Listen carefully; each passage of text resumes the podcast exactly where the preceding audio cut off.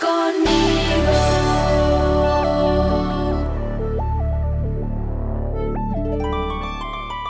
Una escuela especial.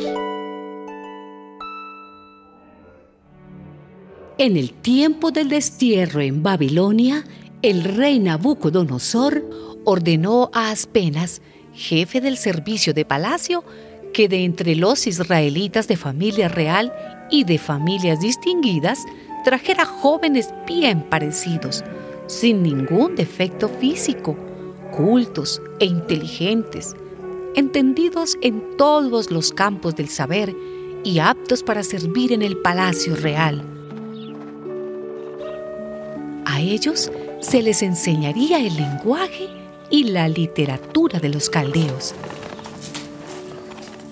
Nabucodonosor ordenó también que a esos jóvenes se les diera todos los días de los mismos alimentos y vinos que a él les servían, y que los educaran durante tres años, al cabo de los cuales quedarían a su servicio. Entre estos jóvenes estaban Daniel, Ananías, Misael y Azarías, de la tribu de Judá, quienes el jefe del servicio de palacio les cambió de nombre.